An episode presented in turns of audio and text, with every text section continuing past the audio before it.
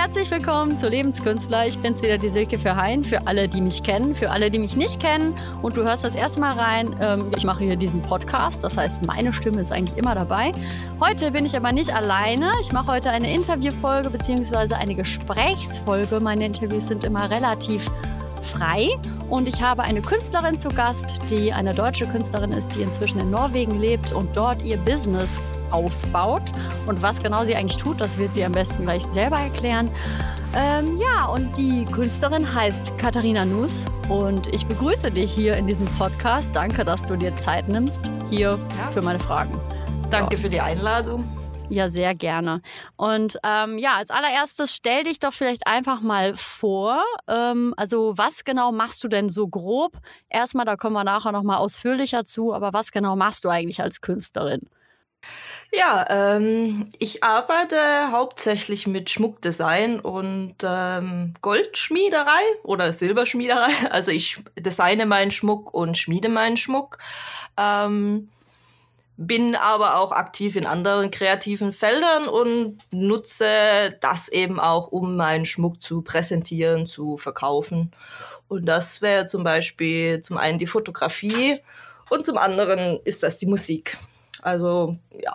Mhm. Genau. Das heißt, du stellst ja deinen Schmuck nicht einfach nur irgendwie online zur Schau, sondern du machst ja ein ganzes Konzept da immer draus, ne?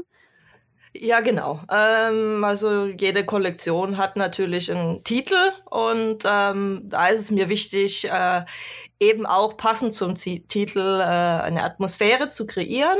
Und äh, da bietet sich eben die Musik als wunderbares Medium an. Ja. Das heißt, ähm, Du benutzt die Musik, die du aber auch ja selber machst, ne? Also das ist genau. Ja. Ja. ja.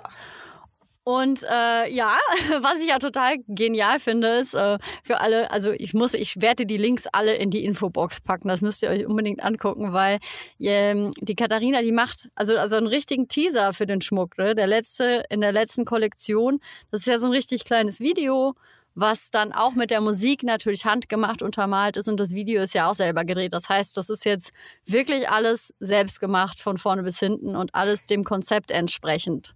Habe ich das richtig? Ja, ja, ja. Ähm, wobei ich dazu sagen muss, für den letzten Teaser ähm, habe ich auch mit einer anderen Person zusammengearbeitet, eben für Kamera und Schnitt. Also da habe ich den Aspekt nicht selber gemacht. Aber generell kann man schon sagen, dass äh, es mir persönlich wichtig ist, ähm, ja, wenn ich eben eine Vision habe über ein Thema, über eine Kollektion, das auch genauso umzusetzen, wie ich das möchte. Ähm, genau. ja, super. Kann ich total nachvollziehen. Das heißt, es ist halt total spannend, weil zum Beispiel jetzt nehmen wir mal die letzte Kollektion, die ja jetzt gerade raus ist, ja noch nicht so lange.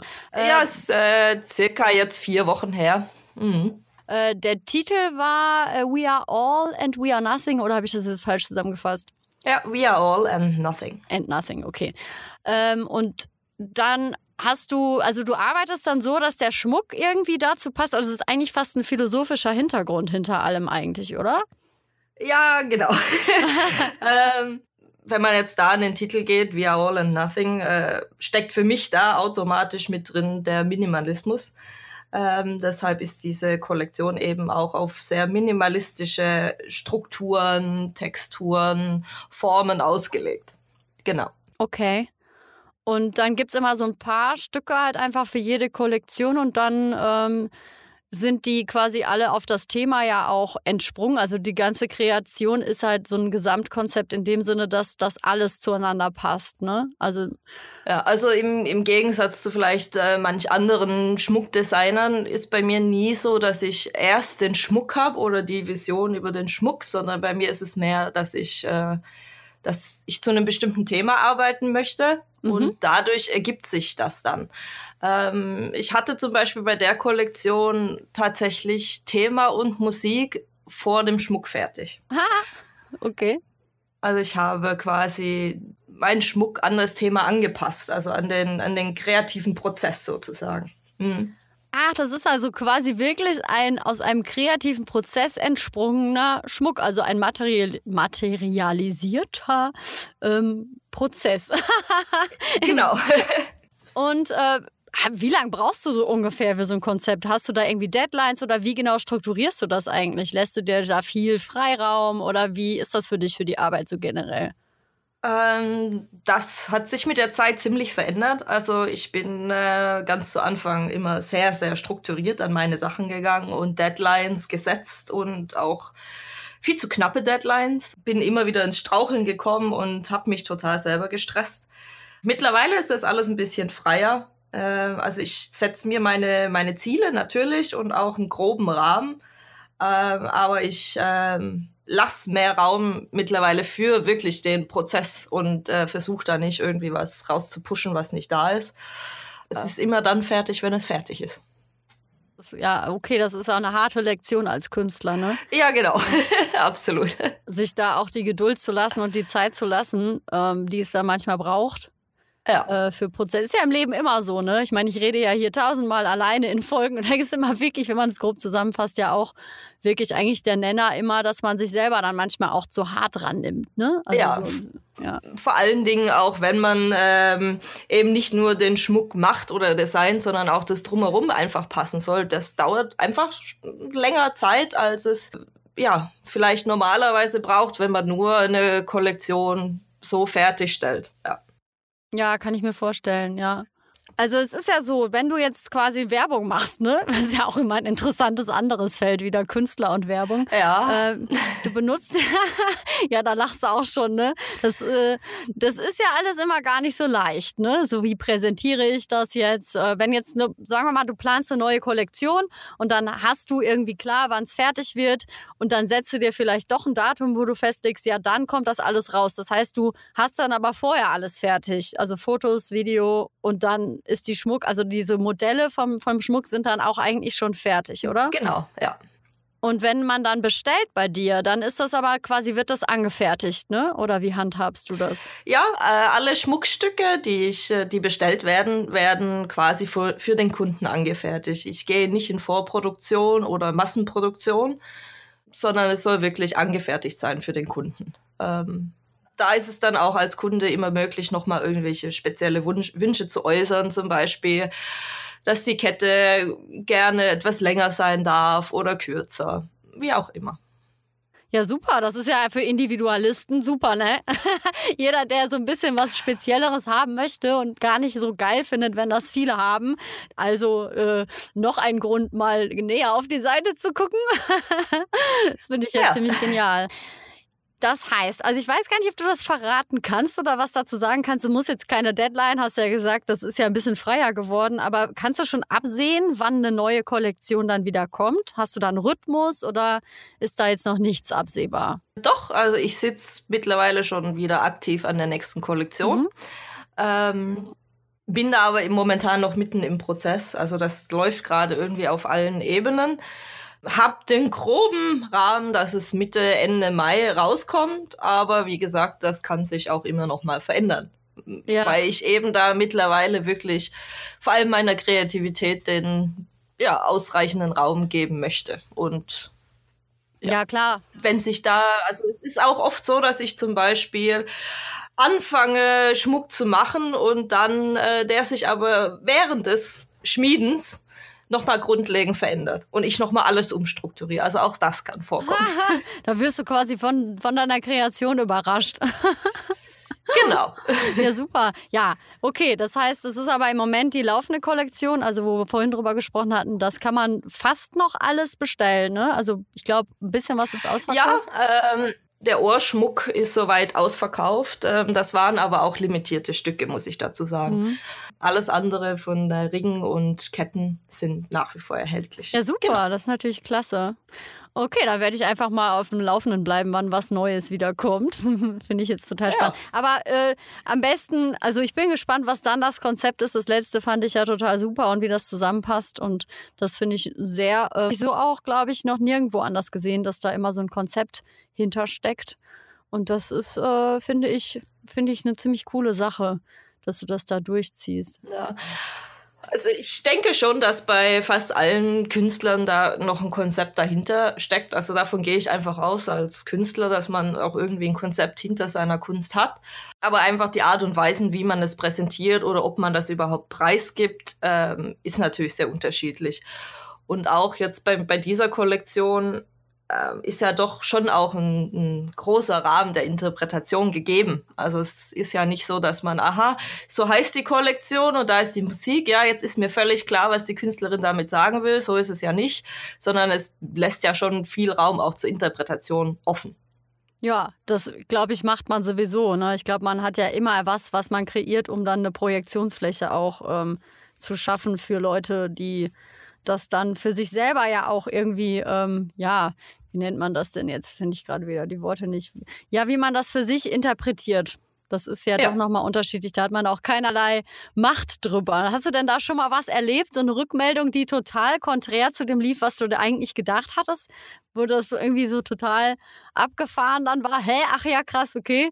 Kann man natürlich auch denken. Also da ist dir sowas schon mal als Rückmeldung gekommen? Ähm, ja. ja?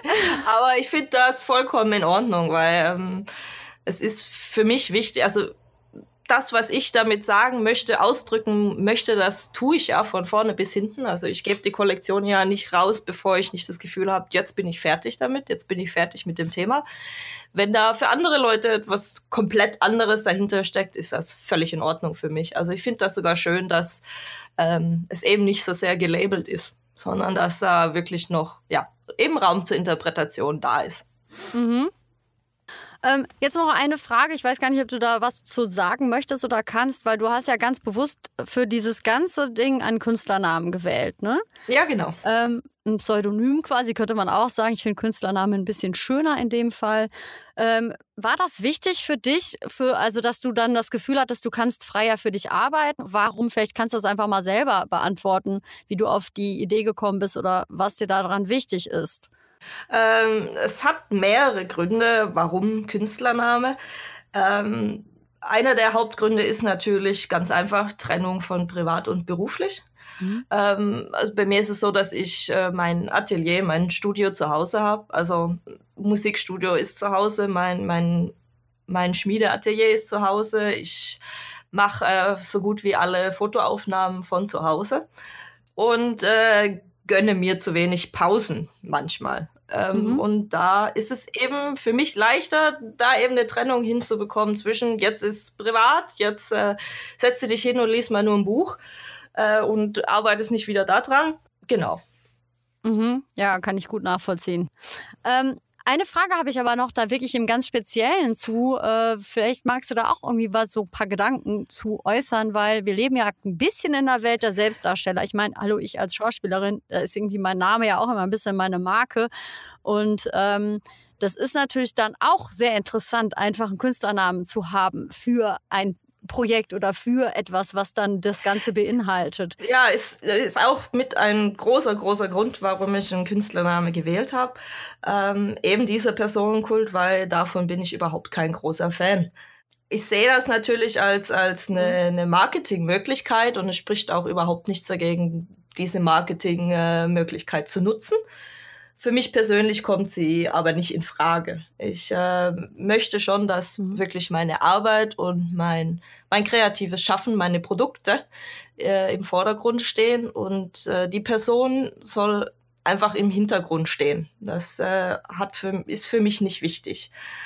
Und da ist es doch einfach so, dass ich als Privatperson natürlich meine, meine Schwächen habe, meine Stärken habe und eben durch den Künstlernamen man sagen kann, das hat dieser Künstlername, hat das nicht. Der Künstlername hat keine Vergangenheit, keine Zukunft, sondern das ist das Jetzt, das ist einfach das kreative Schaffen und das soll im Vordergrund stehen. Ja, cool. Finde ich einen ja. ziemlich guten Ansatz. Also ich meine, wenn man jetzt so ein bisschen philosophisch unterwegs ist oder so ein bisschen ähm, Achtsamkeitstraining macht oder spirituelle Sachen macht, ich meine, da geht es ja auch eigentlich immer um die Gegenwart ne? und um das Ego-Bewusstsein und das Nicht-Ego-Bewusstsein. Und das finde ich so als Künstlerin, äh, finde ich das total spannend, das einfach so ganz bewusst dann auch damit auch nochmal zum Ausdruck zu bringen. Hat dir das denn auch geholfen gefühlt? Ja, absolut. Also ähm, gerade wenn ich an, an, meine persönlichen Schwächen denke, ähm, hilft mir dieser Künstlername sehr oft, weil da kann ich mir einfach sagen, ja, du selbst hast da jetzt vielleicht keine Lust zu oder du kannst das nicht, aber Katharina Nuss findet das überhaupt nicht schlimm. Und dann geht das. Haha, super, hast du dich ausgetrickst. genau. Ja, genial. Danke, dass du das dann auch geteilt hast. das finde ich total spannend. Also für alle Künstler da draußen ist vielleicht auch eine Möglichkeit, ne, mal was auszuprobieren. Und in dem Fall ist das dann natürlich auch Teil des Konzeptes. Ähm, eine Sache, die jetzt auch noch sehr spannend ist. Also du wohnst jetzt wie lange in Norwegen? Du bist ja ausgewandert. Ja, ähm, mittlerweile sind das circa dreieinhalb Jahre. Ja, dreieinhalb Jahre. Mhm. Und wo hast du in Deutschland vorher gewohnt, gelebt so? Äh, ursprünglich komme ich aus dem Süden Deutschlands, aus dem wunderschönen Schwabenland, mhm. ähm, habe aber viel Zeit in Nordrhein-Westfalen verbracht, bevor ich ausgewandert bin. Äh, eine kurze Zeit in Köln und dann eine etwas längere Zeit im Ruhrgebiet. Genau. Und dann kommt man vom Ruhrgebiet nach Norwegen. Genial. So, jetzt hast du dich aber natürlich auch in einem fremden Land jetzt selbstständig gemacht. Also mit, ähm, das ist jetzt ja ein langer Weg gewesen bis zur Selbstständigkeit. Wie hast du denn jetzt mal zusammengefasst für alle Hörer, die jetzt vielleicht auch das interessant finden, so in einem anderen Land zu leben und dort etwas zu starten? Ähm, du kannst da jetzt ganz frei aus deiner Erfahrung heraus gerne auch mal teilen, wie das eigentlich so ist. also du hast ja einfach durchgezogen. Erstmal Respekt. ja, danke. Ähm, ja, ähm, es ist total schwierig zu sagen, das ist gut, das ist leicht, das ist schwer. Ähm, es ist total personenabhängig, mhm. denke ich mal. Es kommt immer darauf an, was für ein Startpaket man mitbringt. Bringt man überhaupt ein Startpaket mit? Springt man einfach nur ins kalte Wasser. Ähm, da gibt es natürlich große mhm. Unterschiede. Ähm, für mich war es der Sprung ins kalte Wasser. Ähm, das war eine, ja, eine heftige Erfahrung. Bin mir auch nicht sicher, ob ich das nochmal so machen wollen würde. Mhm. Ähm, also das ist schon nicht einfach, mhm. sozusagen. Aber ja, für mich war es damals wichtig, einfach diesen Schritt zu mhm. gehen. Und ja, aber es ist, ja, es war mit, mit, es ist mit vielen Hürden verbunden und ich denke mal, das ist total landunabhängig. Sobald man in ein fremdes Land geht, ähm, ist man mit vielen Hürden konfrontiert. Das funktioniert alles anders. Es ist alles im ersten Moment total kompliziert. Und wenn man da niemand an der Seite hat, der einem da vielleicht auch hilft oder einem Dinge erklärt, dann kann man schon auch in Fallen treten. Einfach nur dadurch, dass man es mhm. nicht weiß. Und da kommt dann natürlich auch noch dazu das Thema Sprache. Sprache ist immer das A und O. Mit Skandinavien habe ich natürlich das Glück, dass man auch mit Englisch sehr weit kommt. Also zumindest so im alltäglichen Leben ist das überhaupt kein Problem. Allerdings im beruflichen Leben spielt es wiederum eine Rolle. Also egal, ob man in einem Land selbstständig arbeitet oder angestellt ist, die Sprache ist das A und O. Mhm. Ja, das war für mich damals auch ein bisschen naiv gedacht. Ähm, ja, zu denken, okay, mit Englisch kommst du weit, ähm, ist nicht so. Also für, für eben Beruf ist es, ist die Sprache des Landes immer wichtig. Auch in der Selbstständigkeit, wenn man denkt, ja gut, aber wenn du doch selbstständig arbeitest, dann ist doch wurscht und nee, ist nicht, weil man hat ja auch mit Ämtern zu tun, Steuererklärung und so weiter und da ähm, ist die Sprache sehr, sehr wichtig. ja, das kann ich mir vorstellen. Vor allen Dingen sind das sicherlich auch einfach ganz andere Regeln als in Deutschland, oder? Ja, ja, absolut. Ja. Ja, ich meine, Deutschland hat auch, ist nicht gerade einfach. Es ist halt kompliziert, aber mit dem Komplizierten kennt man sich dann wenigstens so ein bisschen aus, ne? Ja, ich, ich denke, da, da kommt es gar nicht so sehr drauf an, ist das komplizierter oder einfacher. Es ist was Neues, es ist etwas, was man nicht kennt und das mhm. muss man lernen. Und dann äh, ist es immer kompliziert, auch wenn es im Vergleich zu Deutschland vielleicht ein einfacheres System ist, mhm. ähm, ist es trotzdem hochgradig kompliziert, wenn man keine Ahnung davon hat. Ja. Ja. Als erwachsener Mensch noch ganz neue Dinge wieder lernen, ne? Ja, genau. ist ja total gefährlich. Oh Mann. Ja, super. Du bist da komplett nur mit Englisch in das Land gegangen oder hast du dich da, wie hast du dich ja, genau. vorbereitet? Hast du also einfach Learning by Doing? Also bist du dann da einfach in irgendeinen Beruf rein und hast dann quasi da die Sprache gelernt oder wie hast du das Also ich habe mich natürlich ein bisschen mit Norwegisch be befasst, bevor ich ähm, losgegangen bin. Aber das war wirklich mehr so eine Hauruck-Entscheidung. Jetzt packe ich meine Sachen, kündige meinen Job und gehe. Äh, und deswegen kann man jetzt nicht sagen, dass ich norwegische Vorkenntnisse hatte. Also eigentlich waren die bei null. Mhm. Ähm, habe es dann mit Sprachkursen probiert, hat mir aber überhaupt nicht gefallen. Das war, war mehr so wie ähm, ja, Schule für Kinder und da habe ich mich nicht gut aufgehoben gefühlt. Ähm, hat mir auch nicht so viel gebracht. Mhm. Und dann war eben so das Ding, okay, wie lernt man am schnellsten Sprache? Und das ist ja Learning by Doing. Und habe mir dann damals eben einen Job gesucht, bei dem erstens mal, also zum ersten, das ähm, in Ordnung ist mit Englisch und zum anderen ein, ein, Job, in dem man viel Kontakt mit Menschen hat. Und das war dann äh, ein Job als Bartender. Hab äh, viel und lange in Bars gejobbt und dadurch wirklich die Sprache mhm. gelernt. Weil man kann irgendwann nicht mehr ausweichen und man kriegt viel mit, man schnappt viel auf. Mhm. Ja. Das heißt, es war alles eigentlich ein Sprung ins kalte Wasser. ja, absolut. Jetzt ja auch mit der, mit der Selbstständigkeit, das ist ja auch in einem fremden Land dann oder generell auch für, für äh, welche, die jetzt in Deutschland anfangen, sich selbstständig zu machen, das ist ja auch immer ein bisschen Sprung ins kalte Wasser. Man muss ja irgendwann einfach mal machen, ne? Ja, genau. Man muss irgendwann einfach mal machen. Also angefangen habe ich natürlich mit, äh, mit in kleinen Schritten. Also wirklich ganz klein. Ich hatte am Anfang nicht mal irgendwie eine Homepage oder einen Instagram-Account, sondern ich habe den Schmuck, den ich gemacht habe, selber getragen. Und ähm, der hat sich dann so ein bisschen verkauft über Mundpropaganda. Also dass einfach Leute mich angesprochen haben, oh, das sieht super aus, wo hast du das her?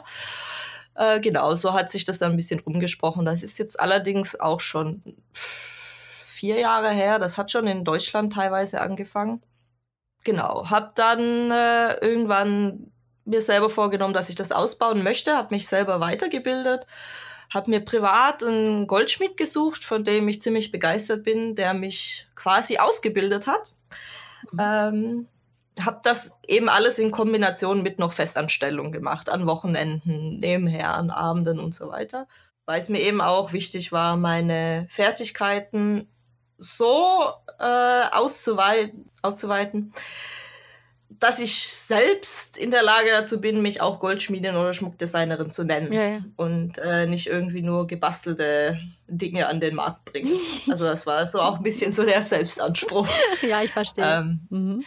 Ja, und dann war es eben so, dass ich bis vor kurzem, bis, bis Anfang des Jahres auch noch eine kleine Anstellung hatte bei einem Juwelier, bei einem Goldschmied, da noch gearbeitet habe und dann eben jetzt seit 2018 äh, voll und ganz selbstständig bin. Yay! Ja. Glückwunsch. Also das ist schon, äh, ich weiß ja nicht, ob ich damit alleine bin. Ich finde das sehr mutig und inspirierend, ähm, das so zu machen. Aber im Endeffekt ich weiß nicht, was du dir da immer so bei denkst, aber war das auch ein bisschen. Es war ja schon irgendwie sowas, dass es eigentlich ursprünglich so gewesen ist, dass du ja auch weggegangen bist, um was anderes zu machen, oder? Ähm, ja, also ich, ich habe in Deutschland noch, als ich noch in Deutschland gelebt habe, habe ich im pädagogisch-psychologischen Bereich gearbeitet, habe die Arbeit auch super gerne gemacht, also ähm, kann da überhaupt nichts Negatives sagen, aber hatte irgendwie halt in mir selber den, den Wunsch, äh, meine Kreativität mehr auszuleben. Mhm. Und äh, vielleicht liegt das auch noch mit am Ruhrgebiet, dass ich eben auch den Wunsch nach mehr Ruhe hatte. Ähm, und ja, da hat sich dann Norwegen angeboten. Kam dann auf den Radar. Genau. Ja, sehr schön. Äh, magst du noch teilen, wo genau du da lebst? Also, falls man jetzt irgendwie Norwegen-Liebhaber ist oder. Ja, ähm, also ich bin äh, stationiert in mhm. Trondheim. Das liegt so in, in der Mitte von mhm. Norwegen. Ja, ja. super. Ähm, ja, also ich finde, dass wir jetzt hier für die Folge im Endeffekt habe ich meine Fragen alle beantwortet. Ich würde jetzt aber ganz gern dir nochmal Raum geben, Katharina, für, also für die Zuhörer, die jetzt natürlich sehr wahrscheinlich Interesse daran haben, wie macht man sich eigentlich selbstständig, wie macht man das als Künstlerin? Kannst du da noch irgendwas aus deiner Erfahrung heraus an einem Haupttipp oder Tipps generell weitergeben, die für dich gut funktioniert haben oder vielleicht auch, wo du sagst, ey, mach das bloß nicht, das äh, finde ich jetzt nicht so empfehlenswert. Hast du da irgendwie spontan was? Äh, sehr schwierig, weil ich, ähm, wie gesagt, eigentlich mehr so der, der Typ dafür bin, der immer mal gerne ins kalte Wasser springt. Das selber aber gar nicht so als klug ansehen. also ich denke schon, dass, ähm, ja, Geduld. Ich denke, Geduld ist eigentlich so äh, der Schlüssel zum Erfolg. Ähm, lasst euch Zeit mit, mit euren Ideen. Ähm, spinnt die wirklich bis zum Schluss aus in eurem Kopf, bevor ihr, bevor ihr sie anpackt. Natürlich auch, was immer wichtig ist, sind die, diese finanziellen Aspekte. Äh, man sollte schon auch immer was auf der Seite haben, um eben erstmal zu investieren. Also speziell in der Schmuckherstellung ist es äh, immer erstmal eine große Investition, die man machen muss, bevor man überhaupt in die Produktion gehen kann. Äh, das sind alles wichtige Aspekte, ja. Mhm. Genau. Das ist einfach irgendwie immer wieder das Gleiche. Ähm, dieses Dranbleiben, ne? diese Geduld mit sich und auch dann diese Veränderungen im Prozess. Hast du ja auch schön beschrieben jetzt schon. ja. Das ist, glaube ich, gar nicht so einfach immer so mit sich selber dann zu sein, ne? Oder? Nein, nur nicht. Also es ist ja natürlich auch so, dass es, ähm, es gibt mittlerweile unglaublich viele selbstständige Menschen, die unglaublich tolle Projekte haben. Also es, der, der Markt ist ja riesig mittlerweile. Mhm. Ähm, das ist wunderschön, ich finde das toll, aber da sind natürlich auch ganz viele ähm, Projekte dabei, die, die da vielleicht nicht unbedingt hingehören. Ähm, und von denen muss man sich abheben. Also vor allem, wenn ich jetzt einfach mal den, den, den Schmuckbereich als, als Beispiel nehme, ähm, es gibt unglaublich viele, viele Designer, die äh, eigentlich nur designen, Schmuck aber nicht selber stell, herstellen, also die schmieden nicht. Da spricht überhaupt nichts dagegen, das ist eine tolle Business-Idee. Aber oftmals wird von diesen Leuten da doch wieder dieses Personenkult-Marketing-Tool verwendet und sie erwecken den Eindruck, dass sie alles wirklich äh, selber auch schmieden. Ähm, finde ich eine gefährliche Kiste, finde ich ähm, ist, ist eigentlich der Verkauf von, in, von einer Illusion. Ähm, das gefällt mir gar nicht, aber es hat natürlich auch seine Daseinsberechtigung, natürlich. Ähm, dann gibt es ganz viele Leute, die, die das sehen, zum Beispiel, oh ja, Schmuck und das möchte ich auch machen und toll, sollen die auch.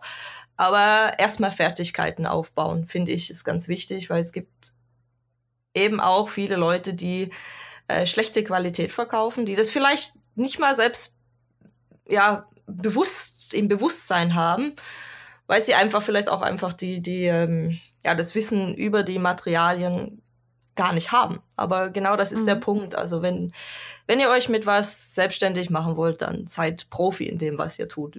Wisst Bescheid über eure Materialien, ähm, über Preise, über Steine, über, genau. Mhm. Alles Mögliche. Ja, da gehört dann ja. immer mehr dazu, als man das jetzt dann überhaupt so sieht. Ne? Das ist äh, wie ein Heimwerker, der ein Haus saniert und wenn dann, man sieht eigentlich gar nicht, was da alles hintersteckt, ne? Was da eigentlich hinter den Mauern dann alles gemacht wird und getan ja. wird. Das ist schon krass, ja, ja, das stimmt. Und es ist natürlich auch als, als Käufer oder als Kunde total schwierig, da dahinter zu schauen. Und da will ich einfach nur als Tipp mitgeben, stellt Fragen. Äh, stellt äh, Fragen an, an, die, an die jeweiligen Künstler. Ähm, wo habt ihr gelernt? Wie habt ihr das gelernt? Welche Materialien benutzt ihr? Informiert euch selber, was sind solche Materialien wert? Also wenn jetzt zum Beispiel jemand Schmuck in Kupfer verkauft und dafür einen horrenden Preis verlangt, äh, nein. Ähm, da könnt ihr euch auch einen Schmuck von H&M kaufen. Das ist von der Qualität zum Beispiel genau dasselbe. Mhm. Also es gibt schon Dinge, an denen man das erkennen kann. Und auch ich bin davon überzeugt, dass jeder Künstler, der seine Sachen wirklich selber macht, euch auch immer mal wieder Bilder, Videos von ja, hinter den Kulissen zeigen wird. Ein kleiner Ausschnitt aus dem Prozess, wie habe ich das überhaupt gemacht. Wenn, also ich, ich habe bis jetzt noch keinen äh, wirklichen äh, Schmuckdesigner gefunden, der nicht auch solche Dinge teilt, wenn er sich wirklich auch selber macht. Mhm ähm, es sind auch so kleine, kleine Merkmale einfach, auf die man achten kann. Wenn, wenn einem das wichtig ist, wenn man sagt, äh, mir ist das völlig egal, wer das macht, ich finde das einfach nur schön, ja, dann spricht nichts dagegen, einfach kaufen. Mhm.